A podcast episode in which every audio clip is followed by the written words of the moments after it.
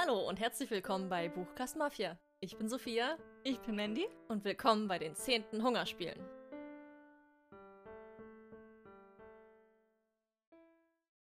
Hallo Hallo. und willkommen zurück bei dieser neuen Folge. Heute zu den 10. Hungerspielen, wie du schon gesagt hast. Wir- denn wir sprechen heute über den neuen Film von Tribute von Panem. Panem X. Genau. Gerade frisch aus dem Kino, direkt ins Aufnahmestudio. Ja, stimmt auch wirklich. Ja, um unsere Eindrücke direkt mit euch zu teilen. Wir haben extra eine Mittagsvorstellung, damit Mhm. wir danach noch aufnehmen können. Ja. Und jetzt haben wir es gesehen. Ja, und heute sprechen wir drüber und machen dann auch noch so ein bisschen. Ich habe ja das Buch gelesen, so Buch versus Film. So, was gibt es da für Unterschiede? Ist das nah am Original dran? Lohnt es sich, das Buch noch zu lesen oder kann man es eigentlich weglassen? Und für alle, die das Buch gelesen haben, ist es eine Enttäuschung oder nicht? Und da sprechen wir einfach ein bisschen drüber. Wir haben jetzt keinen konkreten Fahrplan. Nee. Auf dem Weg hierher haben wir auf jeden Fall schon sehr rege diskutiert. Ja. So über den Film. Ich habe das Buch ja nicht gelesen, muss ich Mhm. dazu sagen. Deswegen haben wir so die zwei Perspektiven. Du hast es gelesen. Mhm. Wann hast du es gelesen? Gleich als es rauskam, oder? Genau, wann kam es raus? Ich weiß nicht. Es war in Podcast-Zeiten, also so Oh, vor ich noch- drei Jahren. Habe ich noch Zwei? bei Thalia gearbeitet. Mhm. Das muss ja mindestens dann drei Jahre her sein, zweieinhalb. Mich hat auch gewundert, so beim Gucken, krass, dass der Film schon da ist. Ist das Buch nicht gerade eben erst erschienen? Das ging jetzt Ja. überraschend schnell. Warte, ich, äh, ich google gerade. Äh, Panem X. Auf jeden Fall gab es einen Moment, ich musste halt auf Toilette. Der Film geht zweieinhalb Stunden, drei Stunden? Zweieinhalb, ja. Ja, mit Werbung wahrscheinlich drei. Und ich dachte mir irgendwann, wir hatten so einen Liter Cola, ich, ich werde es nicht schaffen. Und dann habe ich echt hart nachgedacht, wann was passiert im Film, um den richtigen Moment zu erwischen, um aufs Klo zu gehen. Und ich war dann sehr glücklich, als dann mein Freund meinte, so, nee, nee, es ist, also unsere Freunde waren auch mit dabei. Als das und das passiert ist, wo ich dachte, oh, puh, richtig in Erinnerung gehabt. Nichts verpasst. Genau. Ich dachte mir auch, als du dann aufgestanden bist, so, Mandy, du kannst doch jetzt nicht gehen. Aber es ist wirklich nichts passiert, während ich weg war. ne? Ja, 2020, 19. Mai 2020, Mhm. also drei Jahre. dreieinhalb Jahre dann Dreieinhalb jetzt. Ja, genau. Entsprechend wusste ich auch nur noch so, so Schlüsselmomente. Mhm. Aber jetzt im Film kam wieder einiges zurück. Also, Ich habe extra versucht, mir nicht zu viel mhm. anzusehen vorher, zu viele Meinungen anzuhören, irgendwie schon Reviews oder sowas. Davon habe ich mich ferngehalten, weil ich da möglichst unbefangen reingehen wollte. Ich wusste natürlich so ein paar Sachen, eben auch durch den Podcast, hast du ja erzählt, wie das Buch war. Aber irgendwie fand ich es auch cool, so nicht zu wissen, was auf einen Mhm. zukommt. Und der Film hat es auf jeden Fall geschafft, mich zu überraschen. Ich war voll drin bei dem Film, weil wir auch, ich folge so einer Seite, ich glaube Ballads of Songbirds and Snakes, ich glaube, der heißt direkt auch so wie der Film. Habe ich damals nach dem Buch auch recht schnell, ich, da hieß es ja dann, wurden die Filmrechte ja verkauft und es ging ja auch recht schnell. So von Buch zum Film hat nicht lang, dreieinhalb Jahre ist nicht lang. Und dann sind wir unserem Account gefolgt und ähm, fand ich auch toll, die den Account hat bei Instagram. Die wurde auch zur Filmpremiere eingeladen Ja. und war dann halt voll begeistert. Und da habe ich immer ganz viel Content schon mitbekommen. Über das Casting, Szenen, jetzt wurde es immer detaillierter, ganz viele Teaser, alles, was du so haben konntest als Material, Fotos vom Film. Aber es war ja nicht schlimm, weil ich kannte das ja schon, aber das hat es total noch realer gemacht und ich war total gehypt. Ich fand Ja, ich damals auch. den Cast schon mega, als ich den gesehen habe. Und jetzt auch live, der Cast ist unglaublich toll. Also ich Mhm. mochte alle Schauspieler, ich fand die top besetzt. Ich fand, ja, Snow fand ich super, Lucy fand ich super, Peter Dinklage ist eh ein toller Schauspieler und über Stanley Tucci habe ich mich mega gefreut, der den äh, Moderator macht, weil er ja auch in den Hunger Games der Moderator ist und jetzt Ja. ist einfach sein Vorfahre irgendwas. Ich finde ihn super cool, der macht das mega. Ja, ich mochte auch den, den Sir Janus. Also ich fand alle super und das habe ich ja auch gesagt ähm, zu dir kurz nach dem Film. Ich fand Tigris krass besetzt. Für mich hatte die super viel Ähnlichkeit mit der Tigris, die wir später kennenlernen. Man sieht die ja auch, die Schauspielerin, ja auch in den Ist das die gleiche Scenes- Schauspielerin? Nee, ich glaube nicht. Aber ich finde, hätte ja sein können, weil die haben ja dann nur ganz viel Make-up und so gemacht, Ach so. dass die vielleicht auch die gleiche Person genommen haben. Das wäre ja clever. So wie mit eben Stanley Tucci. Ja, wobei es. Also weiß ich nicht, könnte man mal googeln. Aber auf jeden Fall fand ich die auch toll Mhm. besetzt. Also man hat das so dieses Besondere, was sie halt ausmacht, wo man sie dann später kennenlernt in Panem, hat, also merkt man schon so den Anfang, dass sie. Ich habe die ganze Zeit überlegt, ist. woher ich sie kenne und ich glaube, jetzt fällt mir ein, dass sie mich voll an so eine Schauspielerin aus Vikings erinnert. Die erinnert mich sehr an die böse Hexe aus Narnia. Die Schauspielerin. Ah, Tilda Swinton. ja, Ich finde, Hm, die sehen auch aus, als ob sie so das ist wegen Fam- den Familie sein können. ich. Ja, aber auch dieses ganz blasse und blasse Ja, Lippen und blasse ähm, Augen. Was ich ein bisschen komisch fand, waren die anderen Studenten, weil die waren sehr so over the top. Ja, gut, aber, Aber, es es halt passt auch zum Ja, aber Kapitol. es aber ist ich ja dachte so mir nur, die- ein bisschen hölzern gespielt. die, die Elite so ein bisschen, ne, die alle ein bisschen verschroben und weird sind. Mhm. Vielleicht wollen wir noch mal kurz sagen, worum es in Panem X geht, für alle, die Ja. weder das Buch noch großen Trailer gesehen haben. Ja. Ähm, es erzählt die Vorgeschichte und wie wir schon sagten, die zehnten Hungerspiele, genau um die dreht es sich. Bei den Hunger Games Büchern, die wir kennen, da lernen wir Katniss kennen, zu den 74. Hungerspielen. Und das ist jetzt praktisch 64 Jahre in der Vergangenheit und es geht um den jungen President Snow, als er eben noch nicht Präsident war, sondern einfach nur ein Student an der Akademie mit sehr hohen Zielen und der dann Mentor wurde für die Hungerspiele. Genau, Snow lernt man kennen, ähm, auch im Film als kleines Kind, wie er da eben alles verloren hat, Eltern verstorben, die leben in größter Armut, aber haben eben noch diesen, so dieses Prestige-Andenken, weil sein Vater war auch General und ein ganz hohes Tier, wurde von Rebellen getötet und dieser Name halt Snow, der ist der Grund, warum er überhaupt noch ein Ansehen hat in der Gesellschaft und er verschleiert das auch sehr und die anderen wissen gar nicht, wie arm die Familie ist und dass sie eigentlich nichts hat, auch äh, kein ganz wenig Essen nur noch. Und deswegen ist Snow sehr auf Geld angewiesen und es heißt eben, dass der, der Mentor, dessen Tribut gewinnen, gewinnen wird, bekommt ein begehrtes Stipendium, was sie eben aus dieser Armut rausbringen würde, was ihm ermöglichen würde, zu studieren an der Universität, um dann eben einen hohen Job mal später zu kriegen. Vielleicht sogar Präsident. Und deswegen liegt ihm natürlich alles daran, sein Tribut ähm, gewinnt, äh, zu, äh, dass es gewinnt. Und als er das Mädchen aus Distrikt 12 bekommt, ist er natürlich nicht begeistert, weil Distrikt 11 und 12 sind ja immer so die, auch schon bei Katniss-Zeiten, die am frühesten sterben, weil sie einfach keine Ausbildung haben. Weil sie am Verhungern sind, keine Kraft haben. Äh, Genau, körperlich, alles ist da nicht so doll. Genau. Versprechend. Und äh, darum dreht sich der Film. Ist dann in mehrere Akte geteilt, genau wie das Buch. Fand ich auch toll gemacht. Also man hat dieses Mentor-Ding, dann verschiedene Sachen, dann hat man die Hungerspiele an sich und dann noch alles, was danach passiert. Und vielleicht so allgemein, was, wie fandst du den Film? Ich fand den Film richtig cool. Also, ich meinte schon, ich war sehr überrascht von vielen Sachen. Es hat total Spaß gemacht, gerade so als Panem-Fan, da reinzugehen Ja. und zu gucken, wo kommt das denn alles her von den Hungerspielen, wie es jetzt ist und wie waren die Anfänge. Da war ich mitunter auch total schockiert, wie so, ich weiß nicht, alt und oll die damals waren. Einfach nur so einen Raum zu haben. Einfach eine Arena klassisch mit Ja. Rängen außen und in der Mitte ist halt einfach ein leeres Feld und da sollen die jetzt kämpfen wenn man das vergleicht mit den Hungerspielen, wie man sie dann kennt, mit den großen Shows und Trainingscenter und die werden alle in Luxus Mhm. gebadet, die Tribute und sowas. Total spannend. Und ich habe auch die ganze Zeit so darauf hingefiebert, okay, was hat's wohl damit auf sich? Wo kam das her? Wann wird er das so einbringen? Also es wurde auch nicht alles erklärt, wie man es kennt, aber so die Anfänge. Das fand ich richtig cool gemacht. Auch Snow so als Protagonisten finde ich super, super spannend gewählt. Ich muss auch sagen, darüber haben wir vorhin auch schon so ein bisschen diskutiert. Ich fand ihn in dem Film nicht, nicht schlecht. Also ich konnte ihn eigentlich nachvollziehen, so seine Handlungen. Außer so ein paar Dinge, die er dann tut, natürlich. Ähm, aber ja, irgendwie menschlich einfach. Er war, ja, so wie er war und was er dann getan hat. Ähm, ich kann sehen, wie er sich so dazu entwickelt, aber gleichzeitig ist er auch irgendwie ein anderer. Also ist einfach interessant, ist cool gemacht. Ein vielschichtiger Charakter. Ich finde ja aber auch in Panem ist er ja nie dieser komplett böse, ne? Naja, Was ich spannend finde. Ja, aber es, er ist sehr charismatisch Ja. und ist ja auch nicht so die ganze Zeit schlecht und mies. Also er ist ja so hält ja große Reden und so und vertritt da seine Meinung, aber man hat nie diesen also vielleicht ganz zum Schluss, aber man hat lange Zeit nicht so diesen Hass auf ihn oder immer mal wieder so ein bisschen, dann relativiert sich das wieder.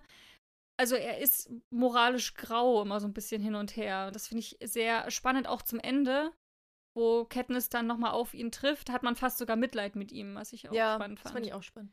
Genau, und das meine ich, und das kommt auch hier im Film, glaube ich, ganz gut. Naja, ich finde im zweiten Teil, da lernt man ihn ja schon am meisten zu hassen, so wie er Katniss dann eben. Genau, man hat immer mal wieder solche Momente und das wird dann wieder ein bisschen. Mhm, aber er ist schon die ganze Zeit der große Antagonist ne, der Reihe.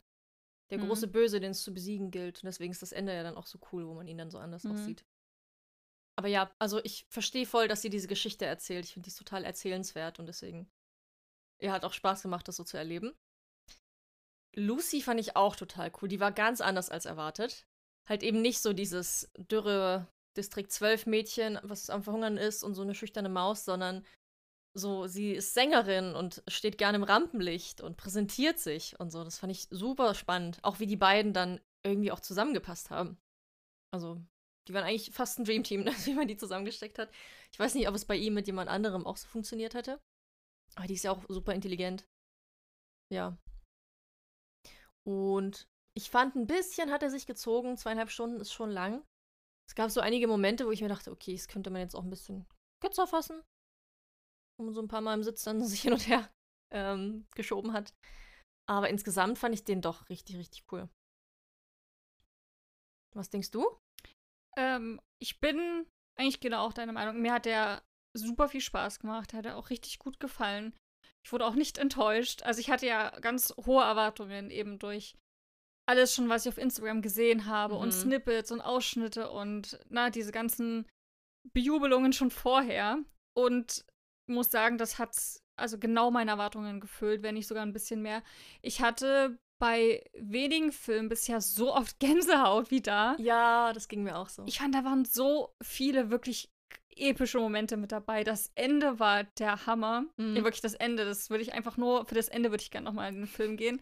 Ich hatte so Gänsehaut. Ich fand das so cool. Hätte bloß noch gefehlt, dass er so leicht gelächelt hätte. Das hätte ich mir noch gewünscht. Das wäre krass gewesen. Hätte es doch mal verstärkt. Ähm, ja, also ganz viele Gänsehautmomente, ganz viel Episches. Zum Beispiel sind die auch einmal an einem See und da erzählt ähm, Lucy Gray, also diese ähm, Tribut aus Distrikt 12, erzählt von der, von der Kenntnispflanze und wie dann im Hintergrund so dieses leise Panem-Lied eingespielt wird, was man aus, den, aus dem ersten Film kennt. Fand ich einfach toll. So Ja. ganz, so ganz dezent, aber für alle Fans war das so richtig so ein, oh, voll cool. Genauso wie spätestens, wenn, wenn Hanging Tree gesungen wird, war da hatte ich auch so Gänsehaut. richtig, ja, Gänsehautmomente. Und die gab es häufiger. Also nicht nur an Anspielungen, aber auch so wie Sachen gemacht wurden. Ich fand die Kameraführung extremst gut. Ich fand, da waren so viele coole Bilder mit dabei. Ich mochte das sehr, dass die Kamera ganz oft so ein bisschen weiter unten war Mhm. und so ein bisschen nach oben gefilmt hat. Also, wo man eigentlich nicht so vorteilhaft immer aussieht, aber war das in dem Film cool, weil die haben dann so Ecken und Kanten bekommen, die Schauspieler. Und wie gesagt, so Bilder eingefangen, die ich sehr besonders fand, so eben auch was zu Panem passt. Und mochte die ganze Geschichte sehr. Ich fand, also ich verstehe das mit den Längen, aber es gab nie einen Moment, wo ich nicht gefesselt war. Also ich hätte, glaube ich, auch eine Stunde länger geguckt. Also hätte es auch noch ein bisschen weiter erzählen können, hätte mich nicht Ja, gestört. das ist bei mir ähnlich. Also einerseits fand ich schon, es hat sich gezogen, man hätte Sachen kürzen können. Andererseits denke ich mir, ich würde gerne noch mehr wissen, noch mehr Infos. Ja, Wollt ihr nicht nochmal zwei Akte dranhängen an den Film? Ich will wissen, wie es mit also Snow weitergeht. Ich hätte jetzt auch nicht, also ich wüsste jetzt auch nicht, wo man kürzen könnte. Vielleicht bei mir am ehesten die Hungerspiele, weil ich jetzt einfach, ja, das, also dieses Gewaltthema ist halt einfach nicht so meins und man versteht dann nach dem ersten Tod schon, dass es schlimm ist und furchtbar und so weiter und so fort. Das fand ich vielleicht ein bisschen lang, so diese Arena-Szene. Auch weil man ja schon weiß, wie es wahrscheinlich ausgehen wird. Aber ansonsten fand ich das alles sehr, sehr, sehr spannend. Und der Film hatte eigentlich so zwei Teile. Und der erste Teil spielt im Kapitol, der zweite in Distrikt 12. Und gerade so die Distrikt 12 Sachen fand ich sehr spannend. Hätte ich mir gern noch mehr gewünscht. Mhm. Wie das dort aussieht, was sie da machen müssen. Fand ich fast schade, dass wir so von diesem Alltag, auch von diesen Friedenswächtern, ni nicht so viel mitbekommen haben. Mhm. Da war auch, da war auch dieser eine, war das ein General oder ein Offizier? Dieser Typ war auch so krass spannend, der. Schauspieler. Ja, den kannte ich auch irgendwoher. Ja, da hätte, hätte ich mir auch, der hätte noch häufiger auftreten können. Aber fand ich sehr cool gewählt. Und an sich, also ich fand den Film sehr beeindruckend, sehr modern. Und der Soundtrack war der Hammer. Ja. Also Lucy Gray, haben wir schon gesagt, die ist ja Sängerin. Die war früher ähm, mit ihrer Familie sind die so von Land zu Land gezogen und haben halt immer dort gesungen und aufgetreten. So wandernde Gaukler fast. Ja, genau, so mit ganz bunten Kleidern. Und die hat einfach eine krasse Stimme. Ich hatte auch schon vorher oder jetzt gestern gelesen, dass ähm, immer wenn die Schauspielerin gesungen hat, hat also im Film gesungen hat, hat sie auch in der Szene immer live gesungen, obwohl sie es nicht hätte machen müssen. Aber einfach auch zum Beispiel in dieser Bar-Szene, damit ähm, Coriolanus einfach besser darauf reagieren kann und damit das alles authentischer ist. Und ich finde, das hat man voll gemerkt. Ja, die hat so eine mega Stimme. Ja. Jedes Mal, wenn ein Lied kam, war ich so, oh. Genau, ich fand das, fand die Lieder super. Die kommen ja auch alle im Buch drin vor. Mhm. Ich weiß nicht, ob alle, alle, aber sehr, sehr, sehr viele. Also das Buch hat auch mal richtig so Lyrics mit drin. Und es gab ja nach dem Buch, ähm, gab es ja auch auf YouTube Leute, die so die, die Lucy Gray äh, Lieder vertont haben mit Mhm. ihrer, fand ich auch so toll gemacht. Also der Soundtrack ist der Hammer, freue ich mich dann auch heute Abend sehr drauf, ja, auch reinzuhören. total Bock, dann genau das zu hören. Ich mochte auch den Stil der Songs einfach total ja, gerne. na, alles so ein bisschen auch Country-mäßig, ne? Ja, fand ich aber auch cool. die hat so eine, so eine kraftvolle Stimme einfach Ja. und so eine Bandbreite an Tönen. Super, super schön. Am Anfang, als sie zum ersten Mal angefangen hat zu singen, ist ja noch ohne Hintergrundmusik, ich mir kurz so gedacht, okay, wird das jetzt unangenehm? Warum singt die jetzt plötzlich? Aber dadurch, dass die so eine tolle Stimme hat, war das, war ich sofort drin und hab's irgendwie Mhm. total gefühlt. Und ich konnte immer total nachvollziehen, wenn Leute so von ihrem Gesang zu Tränen gerührt waren, war ich so, oh, ja. Ja. Ich fand am beeindruckendsten aber wirklich so Coriolanus. Also auch wie. Gott, wie heißt er? Tom Blythe? Der Schauspieler? Ja, ich glaube. Ja, ich weiß gar nicht, wie er heißt. Ich weiß nur, dass sie Rachel Zegler heißt. Ich glaube, Tom heißt. Ist ja auch egal. Auf jeden Fall, der Schauspieler, der hat das unglaublich toll gemacht. Ich habe den das richtig abgekauft, zu jedem Moment. Mhm. Fand das sehr spannend auch mit Mimik und Gestik, wie er so die Leute so eingelullt hat. Das meinte ich ja auch mit Charisma, was ja auch der Snow einfach hat. Das hat er ja auch schon. Man, man, man fiebert mit ihm mit, obwohl er mitunter Dinge tut, die einfach nicht gut sind. Und er ist ja sehr manipulativ, er lügt auch und er weiß ja auch, wie er Dinge durchkriegt. Und man merkt auch, dass er würde und er tut auch alles, um zu überleben und seine Familie irgendwie in Sicherheit zu wiegen. Und das fand ich sehr spannend. Und es gab es auch so einen Moment, wo Lucia ihn auch fragt, so ja, machst du das, um, weil du das Geld haben willst oder um mich zu retten? Wo er meinte, ja, beides. Mhm. Und das fand ich sehr direkt und Ja, da war man ehrlich, ne? Genau, weil ich dachte so, ja, das stimmt auch. Und dann merkt man aber auch, wo er so eine, ne, auf welche Stufe seine Familie steht und auf welche Stufe alle anderen für ihn stehen. Mhm.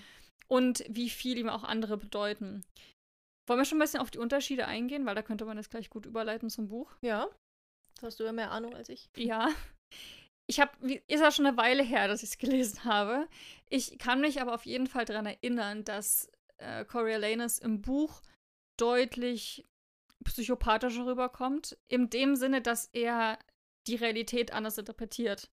Also da passieren Dinge und dann hat man einen inneren Monolog und was er darüber denkt und wie er sich dabei fühlt, wo man merkt, okay, verständlich, wenn man seine Gedanken kennt, wie er reagiert.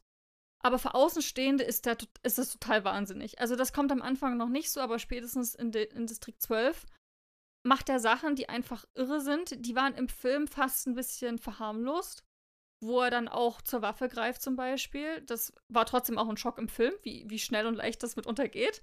Aber im Buch fand ich das noch krasser. Auch wenn man halt seine Gedanken da, dazu kennt, wie er das gerade interpretiert für sich, die Situation, wo du als Außenstehender sagen würdest, ey, das, was für, in was für eine Realität lebst du eigentlich? Fand ich sehr, sehr spannend, aber da hatte ich ja schon am Anfang Überlegungen gehabt, na, wie wollen sie das denn im Film machen? Weil man kann ja keinen inneren Monolog darstellen. Und das fand ich schon gut, wie es jetzt gemacht wurde. Ähm, ja, ich weiß nicht, wie kam das für dich rüber? Na, auf mich wirkten seine Handlungen eigentlich nachvollziehbar. Also es, Hm.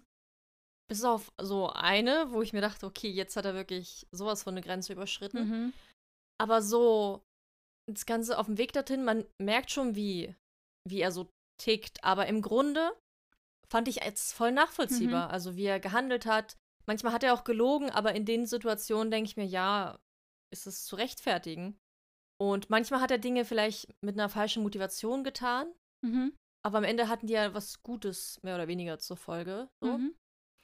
Deswegen fand ich, er war jetzt nicht, also er kam gar nicht so als Bösewicht in der Geschichte rüber. Ist er es auch im Buch nicht? Da ist er einfach dieses moralisch graue, interessanter Charakter. Mhm. Ich finde, im Film ist mir aufgefallen, dass er sehr beeinflusst, also es wirkt so, als ob er sehr beeinflusst wird von seiner Umgebung, von den Leuten, mit denen er spricht. Also sei es jetzt seine Schwester, die ihm sagt, ja, du musst das so und so machen und musst zu deinem, zu deinem Tribut gehen, dann musst du das und das machen und dann auch andere ähm, Lehrer, die ihm halt das und das empfehlen. Ich, ich hätte gedacht, im, im, im Buch macht er das alles ein bisschen so aus Eigenständigen heraus. Also mhm. wie er sich das überlegt oder er kriegt auch zum Beispiel seine Schwester, weiß ich noch, dass die ihn ganz oft warnt und ganz oft sagt, das ist nicht okay, was du gerade machst, das ist, sei nicht so und so. Und wie er das aber in seiner verdrehten Welt, in der er sich befindet, ganz anders nochmal für ihn so gewichtet, was er so tut und was er macht und warum er Dinge so macht, dass er sich vor sich das rechtfertigt. Und auch in seiner Welt ist das auch völlig legitim. Das war im Film jetzt, hatte man wirklich mehr Mitleid mit ihm, weil man dachte, ach Mensch, der arme Junge. ich bilde mir auch ein, im Buch hat er einen übelsten Hass auf die ganzen Distriktbewohner. Die haben ja seinen Vater nämlich getötet. Das mhm. ist im Film ja, so unter, unter den Teppich ja, gekehrt. Der hat ja überhaupt, er hat ja fast Mitleid mit den ganzen Tributen. Ja, ja. Und im Buch hasst er die alle. Für die, für die, für ihn ist es Abschaum. Auch die, die Lucy Gray. Die findet er richtig wieder, also er findet die ganz furchtbar und schlimm und, äh, und er hat da überhaupt keinen. Also gerade Distrikt 12 ist sowieso das unterste. Mhm. Ich weiß gar nicht, ob das sogar irgendwas mit seinem Vater war, mit Distrikt 12. Ich hätte gedacht, da war noch mal, er hatte auch eine persönliche Bindung und einen Bezug dazu. Und man merkt halt immer wieder, wie es zwischen diesen, ich bin angewidert, mich mit den Leuten zu unterhalten, und aber irgendwie finde ich sie auch faszinierend. Hm. Und irgendwie tun sie mir auch leid, immer diesen Spagat, den er da macht. Fand ich im Buch sehr spannend. Ja, das kam im Film nicht so rüber. Nee. Ich war eher, es gab so Momente, wo, wo dann wieder hochkam, hey, er ist eigentlich voll für das System und für das Kapitol und nicht so für die mhm. Menschen. Und da war ich immer überrascht, wenn er sowas gesagt hat wie, ja, wir sind halt Friedenswächter, wir müssen dies und jenes tun. Und ich war so, ah ja, stimmt, es ist ja Snow.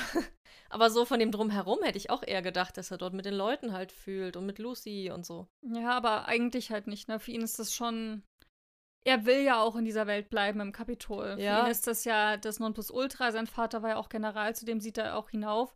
Während seine Schwester sagt, äh, unser Vater war kein guter, ist er sagt, lässt es im Film so stehen, aber man merkt ja schon, er bewundert ihn und er möchte eigentlich noch eine Stufe mehr.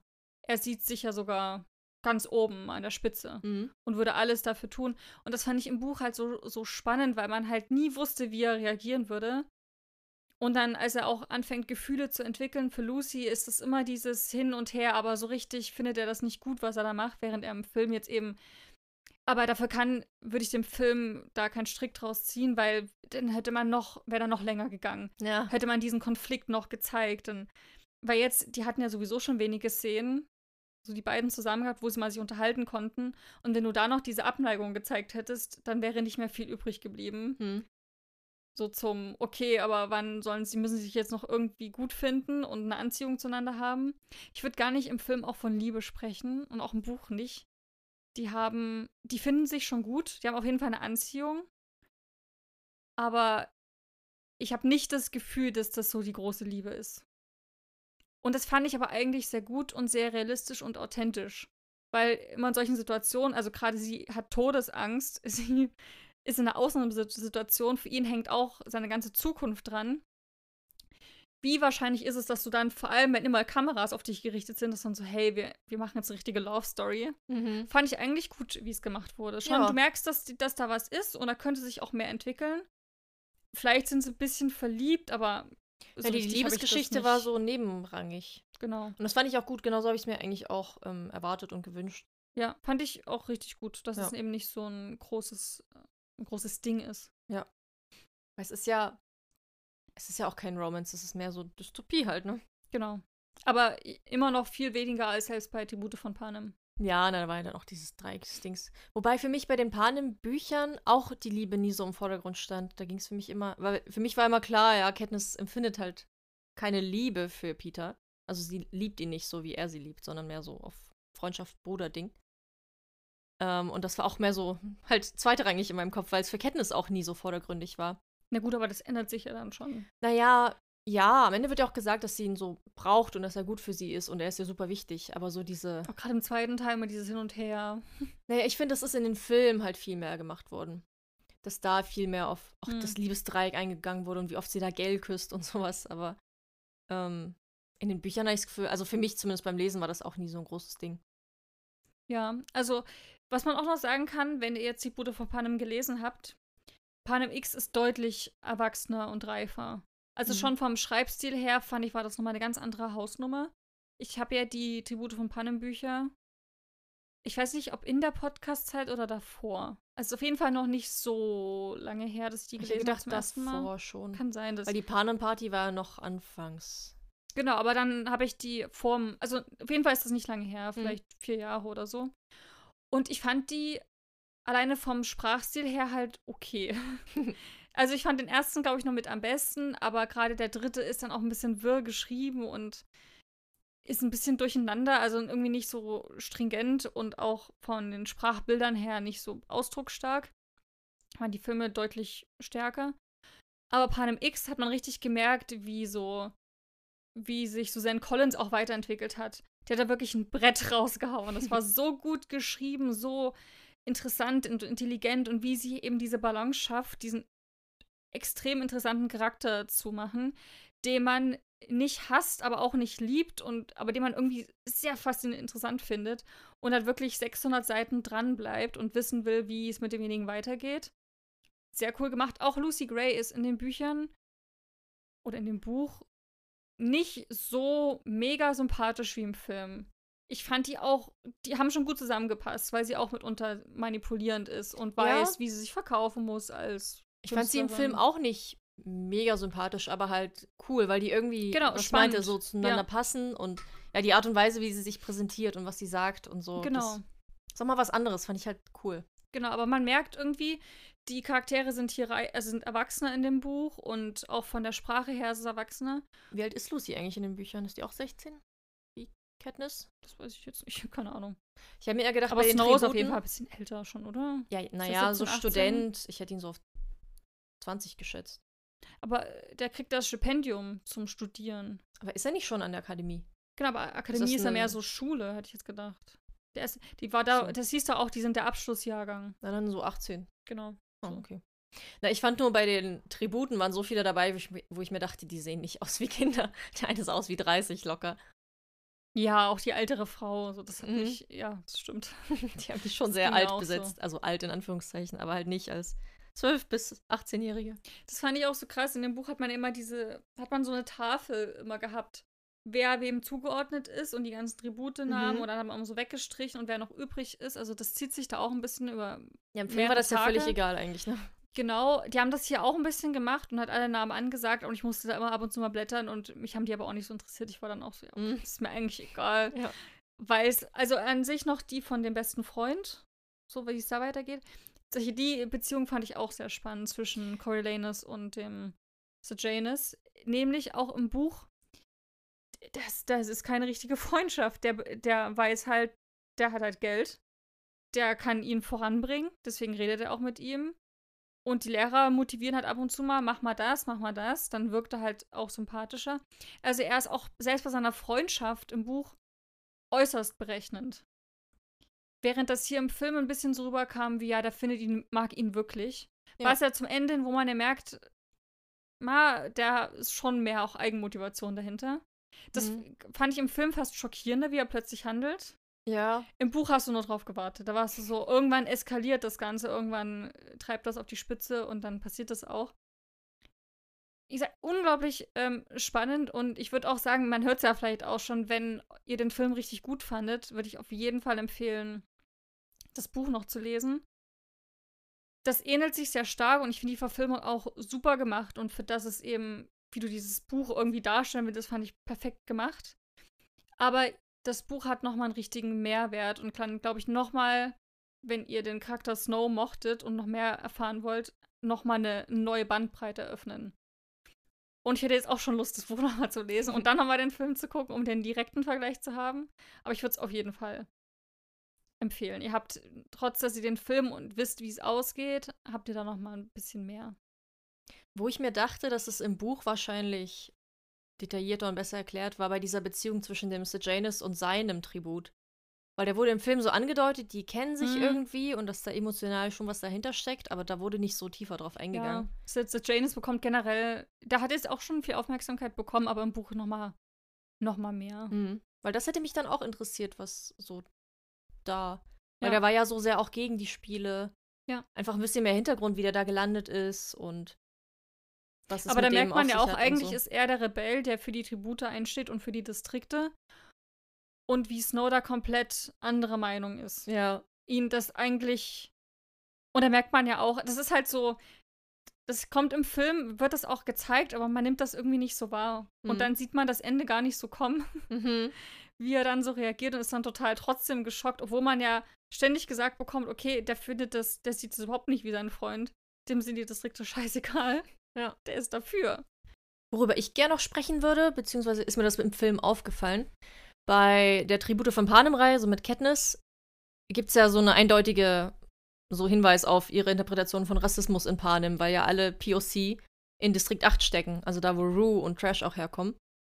Das heißt, in Panem, dort in der Zukunft, herrscht ja eindeutige so Segregation zwischen den Rassen, in Anführungszeichen. Und hier in Panem X war das so durchmischt, also überall gab es halt alle Leute und auch die, die oberste Spielleiterin war ja POC. Und das hat mich ein bisschen gewundert, aber wahrscheinlich wollten die den Film einfach diverser machen. Bloß, also frage ich mich dann, was passiert in Panem, dass es 60 Jahre später dann alle so abgeschoben werden, sozusagen. Also, warum die das nicht, nicht aufgegriffen haben. Ich habe die ganze Zeit darauf gewartet, dass das irgendwie noch thematisiert wird. Aber ich muss sagen, hast du das mal irgendwo, ist dir das selber aufgefallen? Hast du das irgendwo gelesen oder? Na, zum einen ist es mir auch schon aufgefallen damals und dann habe ich es auch gelesen eben, dass es so Ja. Susan Collins Kommentar auf Rassismus einfach ist. Weil ich finde, im Buch wird es nicht einmal erwähnt, in den Filmen, wenn man nicht drauf achtet, so genau, wer jetzt die Tribute sind. Und ich muss sagen, ich, ich gucke mal Katniss und Peter und der Rest ist so mit dabei. Fällt das auch nicht auf. Hm. Deswegen kann ich mir vorstellen, Naja, ist halt sehr subtil. man hätte es jetzt nochmal erwähnen können, warum das so ist und erklären, dann wäre das auch so ein, ach, okay, krass, und dann hätte man drauf achten können. Aber wahrscheinlich, weil es niemandem aufgefallen ist. Hm. Kann ich mir vorstellen, dass sie es deswegen nicht gemacht haben. Ja. Genau, der Cast war sehr divers. Und was mir aufgefallen ist, und das fand ich echt ähm, auch toll, weil das habe ich so in einem Film noch nie gesehen. Wir hatten auch eine Schauspielerin dabei mit ähm, Trisomie 21. Hm. Also mit Down-Syndrom. Und das habe ich, glaube ich, in einem Film, also gerade wenn es eben nicht thematisiert wird, sie hat jetzt diese Krankheit und darum geht es in diesem Film, sondern einfach so als Schauspielerin noch nie, glaube ich, äh, so Ja. gesehen. Zumindest in denen, die ich gesehen habe. Und das fand ich sehr cool. Und also spricht auch wieder für den Cast und fand ich einfach sehr schön, dass das einfach so ein. Ja, jetzt nicht dieses typisch weiße amerikanische Klischee sein musste, was Mhm. damit spielt. Ja. Das fand ich halt bei Hunger Games spannend, dass eben, weißt du, das Kapitol ist halt unglaublich rassistisch. Sowas von weiße Vorherrschaft und Ja. alles, die Trennung. Das sagt ja auch nochmal so eine Ebene mehr über die aus. Mhm. Vielleicht führt Snow dazu. Ja, ist ja auch Snow. hm. Genau. Was ich doch toll fand, können wir auch kurz mal drüber sprechen, waren so Zitate. Und fast ein bisschen schade, dass sie das Ja, eingedeutscht die Übersetzung. haben. Also, es gibt einmal den, den Kommentar, so Snow landet immer oben, also Schnee landet immer oben. Genau. Hätten sie eigentlich so mit ähm, Schnee machen können. Ja, ich Ich habe mal mir auch auch. Snow gelassen. Ja, Und wenn du in dem Moment nicht dran denkst und das kurz mal umswitcht in deinem Kopf, ist das zwar ein netter Spruch, aber ja, ist jetzt nicht so kraftvoll. Und einmal sagt ähm, der Highbottom, also von, gespielt von Peter Dinklage, zu Snow, ähm, hören Sie das Snow, so klingt es, wenn Schnee fällt. Mhm. Und das fand ich Aber auch- sagt er nicht sogar, wenn Snow fällt? Genau, er sagt wieder Snow, aber Ja. wie gesagt, übersetzt, wenn Schnee fällt. Und das fand ich auch so, hatte ich richtig Gänsehaut, das fand ich Ja. so cool. Das kommt im Englischen bestimmt viel besser rüber halt. Ja. Wie hier Snow Falling. Deswegen hatten sie es einfach Ja, eingedeutscht. hat mich auch gewundert, warum sie nicht einfach Schnee gesagt haben. Stattdessen Snow. Ich glaube, das hätte auch jeder verstanden mit Ja, Schnee genau. und Snow. Aber eben in dem Moment, wenn du nicht dran denkst, ja, ist es nicht so wirksam, das Zitat. Mhm.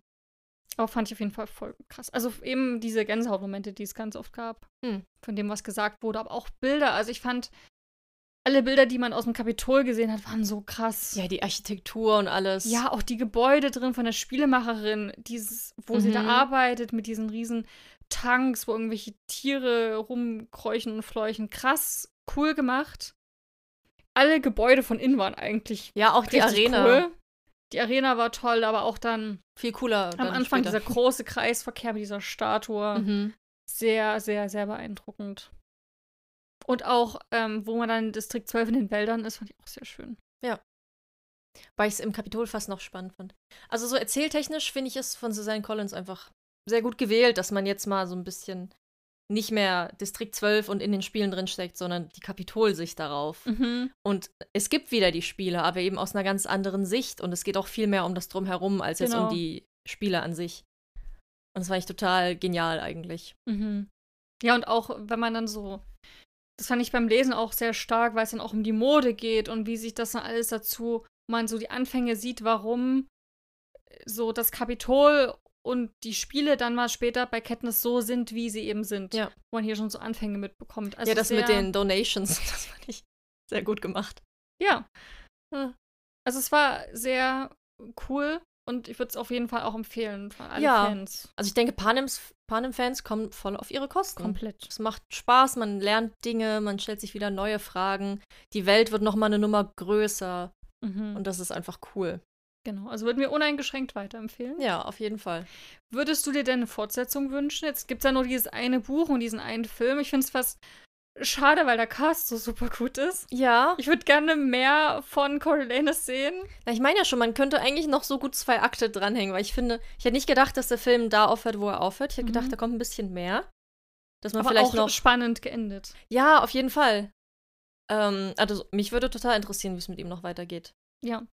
Eben weil er dann, er ist ja am Ende nicht dieser alte Mann, dieser alte Präsident, sondern da passiert ja noch ganz viel dazwischen. Genau. Und ich muss auch sagen, Auch bei den Spielen. es bleibt ja auch ein bisschen offen. So auch mit, mit Lucy, so ein bisschen, was da noch alles passiert. Es fand ich sehr spannend, weil Liberarium könnt ihr euch mal, wenn ihr den Film gesehen habt, weil das ist ein komplettes Spoiler-Reel, was sie hochgeladen hat. Ohne Warnung geht sie sofort, erzählt sie euch das Ende von Panem. Also Vorsicht. Aber wenn ihr den Film gesehen habt oder das Buch gelesen habt, dann guckt euch das mal an und lest mal die Kommentare, weil da erörtert sie so ein bisschen, wie so weitergehen könnte und wie es vielleicht ähm, zu Katniss-Zeiten sein könnte mit gewissen Charakteren. Und das fand ich sehr spannend. Dann haben wir dann auch gleich drüber gesprochen und uns Mhm. so rumgesponnen. Wessen Geschichte könnte man noch erzählen und so. Genau, und ich finde wirklich, da bietet sich sehr noch ein Teil an. So, wie, wie geht's dann weiter, so dazwischen und wie geht's den Charakteren, was passiert noch mit denen? Also würde ich mir voll wünschen, jetzt kommt ja kein, kam ja kein Buch mehr raus, deswegen kann ich mir vorstellen, wahrscheinlich nicht. Aber wenn sich das gut verkauft, der Film, schreibt Vielleicht sie doch. bestimmt noch ein neues Buch, kann ich mir gut Ich vorstellen. meine, es hat ja auch keiner mit Panem X gerechnet mit dem Buch. Das kam ja dann auch so Jahre später plötzlich. Vielleicht kommt noch was. Wann ist der letzte Film rausgekommen? Ist das Buch nicht kurz nach dem letzten Film erschienen? Nee, da waren schon Jahre dazwischen. Ja? Und seit dem letzten Buch sowieso. Ja, Buch, aber der Film? Ah, Die haben ja Panem auch noch zwei geteilt. Ja, Mockingjay 2, kannst du Ja, mal schauen, wann der genau. rausgekommen ist? Da waren wir auch zusammen im Kino. Ähm, 2015.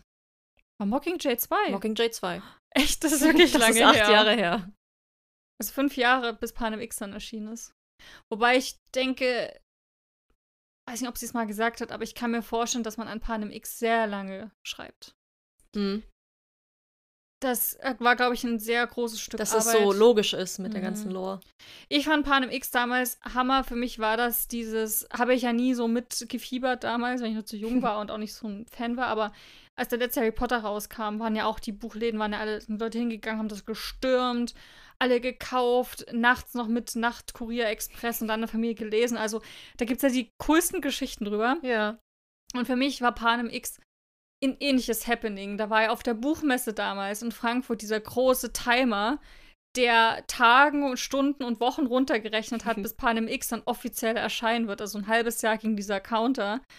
Dann ist es erschienen, dann weiß ich noch, hat mir bei Thalia diesen riesigen Tisch gehabt und alles mit Panem X zugehangen und dann sind die Leute halt auch morgens schon angestanden, haben sich direkt das Buch gekauft. Also es war richtig dieses Feeling und ich würde mir voll wünschen, dass da noch, noch mehr kommt und dann noch mal dieses, uh, es geht endlich weiter. Also das fände ich, fände ich, würde ich mich sehr freuen. Hm. Sie schreibt ja auch so nichts groß, ne? Was macht Susan Collins eigentlich?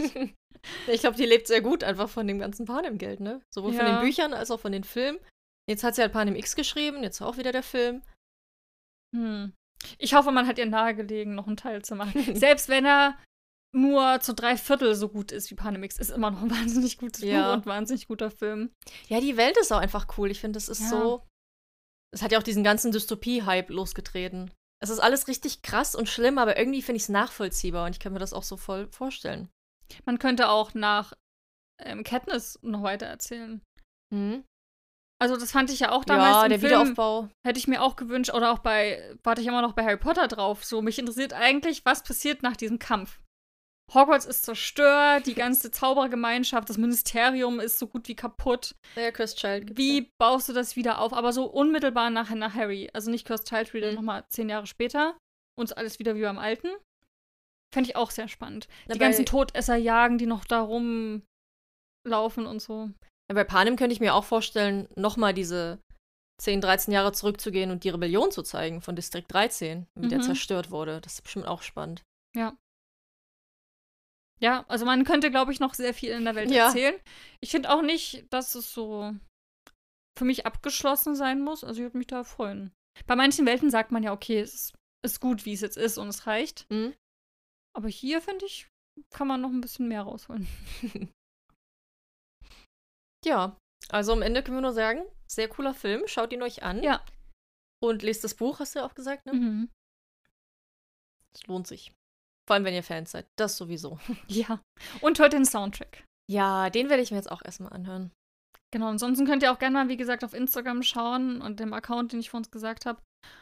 Und da mal rumstöbern, wenn ihr noch unsicher seid, euch mal ein paar Videos noch angucken und so Behind-the-Scenes-Material, wenn ihr euch noch unsicher seid. Und ich glaube, spätestens da werdet ihr sehr überzeugt sein. Ich fand schon alle Song-Snippets total cool, die man gesehen hat. Mhm. Was ihr euch aber jetzt noch anhören könnt, sind unsere Neuerscheinungen. Und was wir nächste Woche machen.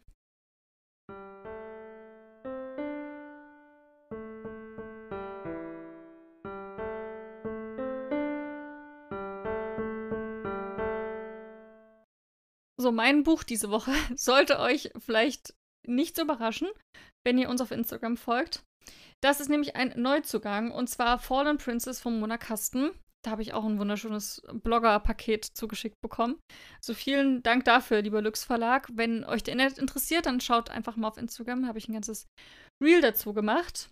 Und jetzt wollte ich es der Vollständigkeitshalber natürlich nochmal im Podcast vorstellen, weil, falls ihr es noch nicht mitbekommen habt, Mona Kast hat ein neues Buch geschrieben. Nach ganz vielen Jahren mal wieder Fantasy. Sie hat da schon mal eine Fantasy-Trilogie geschrieben, damals noch im Self-Publishing. Und jetzt eben endlich mal wieder.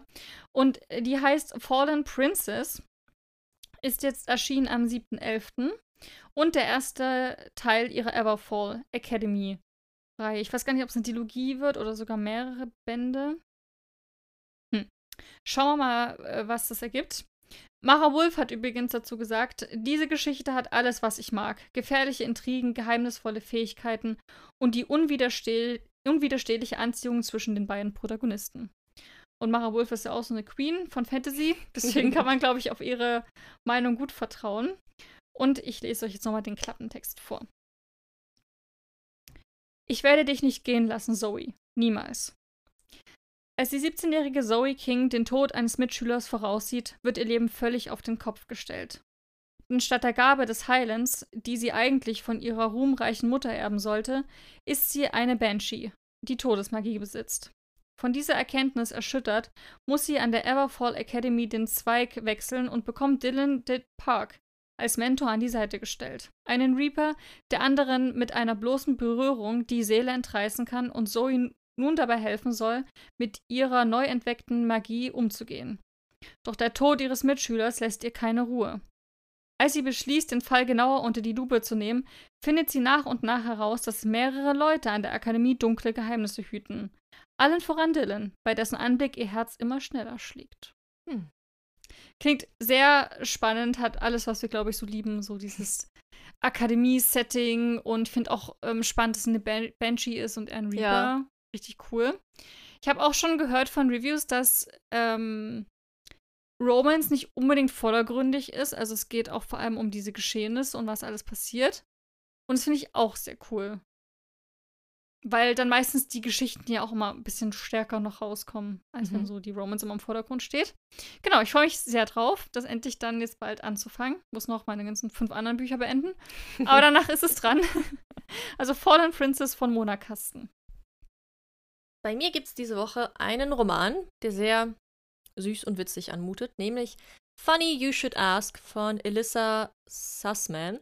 Ist jetzt auch schon erschienen am 22. und es ist Girl Next Door trifft Hollywood-Star und natürlich ein TikTok-Erfolg, so wie alle Bücher gerade. Die junge Journalistin Shani Horowitz bekommt die Chance ihres Lebens. Ein Interview mit dem Hollywood-Star Gabe Parker. Aus einem kurzen Gespräch wird ein gemeinsames Wochenende und Shanis Reportage bringt ihr den Durchbruch als Autorin. Doch was wirklich zwischen ihr und Gabe passiert ist, behält sie für sich. Zehn Jahre später hat Shani noch immer Schmetterlinge im Bauch, wenn sie an ihre erste und einzige Begegnung mit Gabe denkt. Und als sie ihn erneut interviewen soll, kann sie nicht widerstehen. Sie muss einfach herausfinden, ob die 72 Stunden, die sie miteinander verbracht haben, für ihn genauso unvergesslich waren wie für sie. Hm. Das hat ein sehr süßes rosarotes Cover und mutet einfach sehr lustig an. Also, ja, ich finde, das klingt super cool. Funny You Should Ask von Alyssa Sussman. Hm. Nächste Woche geht es dann weiter mit unserem Lesemonat November. Mhm. Erscheint ganz pünktlich am 1. Dezember. Was total krass ist und für mich noch nicht so real, dass es dann mit Weihnachten losgeht. Ach, ich bin schon in Weihnachtsstimmung. Ich war jetzt in diesem. Christmas-Lichtergarten-Ausstellungsding. Wer uns auf Instagram folgt, hat ein bisschen gesehen vielleicht. Ist dieses Jahr komplett andersrum bei uns, habe ich das Gefühl. Du bist schon. Ja, du hast schon vor einem Monat Plätzchen gebacken und Weihnachtsfilme geguckt. ich habe eingeguckt, weil dein Mann total Lust drauf hatte. Dann mhm. war ich so, na okay, mach ich mit. Aber irgendwie, ja, ist Weihnachten so. Ich habe schon gesagt, wahrscheinlich werde ich total überrascht sein, dass es irgendwie schon dann soweit ist. Ja. ja. Bei mir ist sowieso durch Uni und Abschluss das jetzt alles im Kopf, aber Mhm. wir haben schon Weihnachtsmusik gehört und ich sag mir jetzt einfach, ja, du bist jetzt in Stimmung, ist okay. Wir dekorieren auch bald. und dann geht's los. Ja, siehst du, das ist bei mir noch nicht so. Hm, dafür hast du auch schon fast alle Geschenke. Ich habe noch, ich habe ein Geschenk. Also ja, na, wenn ich jetzt mal was gesehen habe, dann habe ich es mal mitgenommen. Ja. Ja, also mal gucken, spätestens in der nächsten Podcast-Folge sind wir auch in Weihnachtsstimmung. Wünschen euch jetzt auf jeden Fall ein schönes Kinowochenende. Also vielleicht habt ihr den Film ja noch nicht gesehen. Dann ganz viel Spaß beim Gucken. Schaut ihn euch unbedingt an. Auch wenn ihr Panem noch nicht gesehen habt, könnt ihr den gucken. Ihr braucht kein Vorwissen von Katniss oder so Ach so, ja. kann man auch unabhängig gucken, wirklich als so Vorgeschichte. Und wenn ihr den schon geguckt habt, auch wenn ich das Buch noch nicht kennt, dann könnt ihr da auch mal drüber nachdenken oder mal in die Leseprobe reinlesen, ob es euch denn gefallen würde. Lasst uns auch gerne wissen, wie euch der Film gefallen hat, Ja, natürlich. falls ihr ihn gelesen habt Mhm. oder das Buch. Und sonst hören wir uns dann nächste Woche wieder. Genau. Wir freuen uns drauf. Bis dahin. Tschüss. Tschüss.